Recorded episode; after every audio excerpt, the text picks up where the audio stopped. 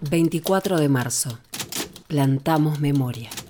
Soy Mónica Aranda, integro la mesa coordinadora por los derechos humanos de la ciudad de Zapala. ¿Qué significa para mí el 24 de marzo? Bueno, significa, ante nada, memoria, verdad y justicia, ¿no? Pero también significa terrorismo, secuestro, desaparecidos, eh, genocidas, dictadura.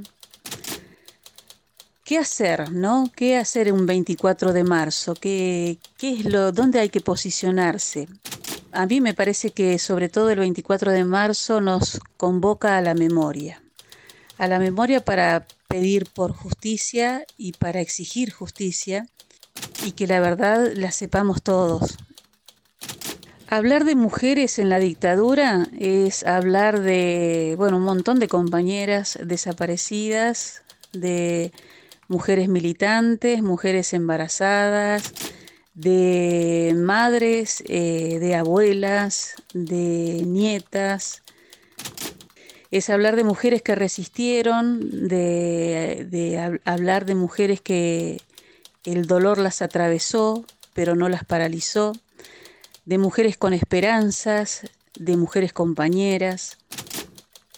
La memoria en este país la hicieron las mujeres, las mujeres no bajamos los brazos ante el dolor.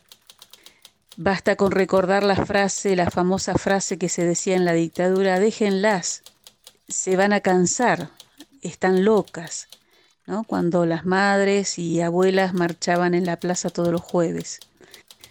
Por eso es importante que de esta manera nos encontremos todos, esos 30.000 que siempre tienen que estar presentes porque los necesitamos, porque ellos nos marcaron como sociedad, porque son nuestro baluarte y nuestro ejemplo a seguir. 24 de marzo, plantamos memoria. Central de Estudiantes del Instituto Superior de Formación Docente número 13 de Zapala. Radio El Sorsal Socioeducativa.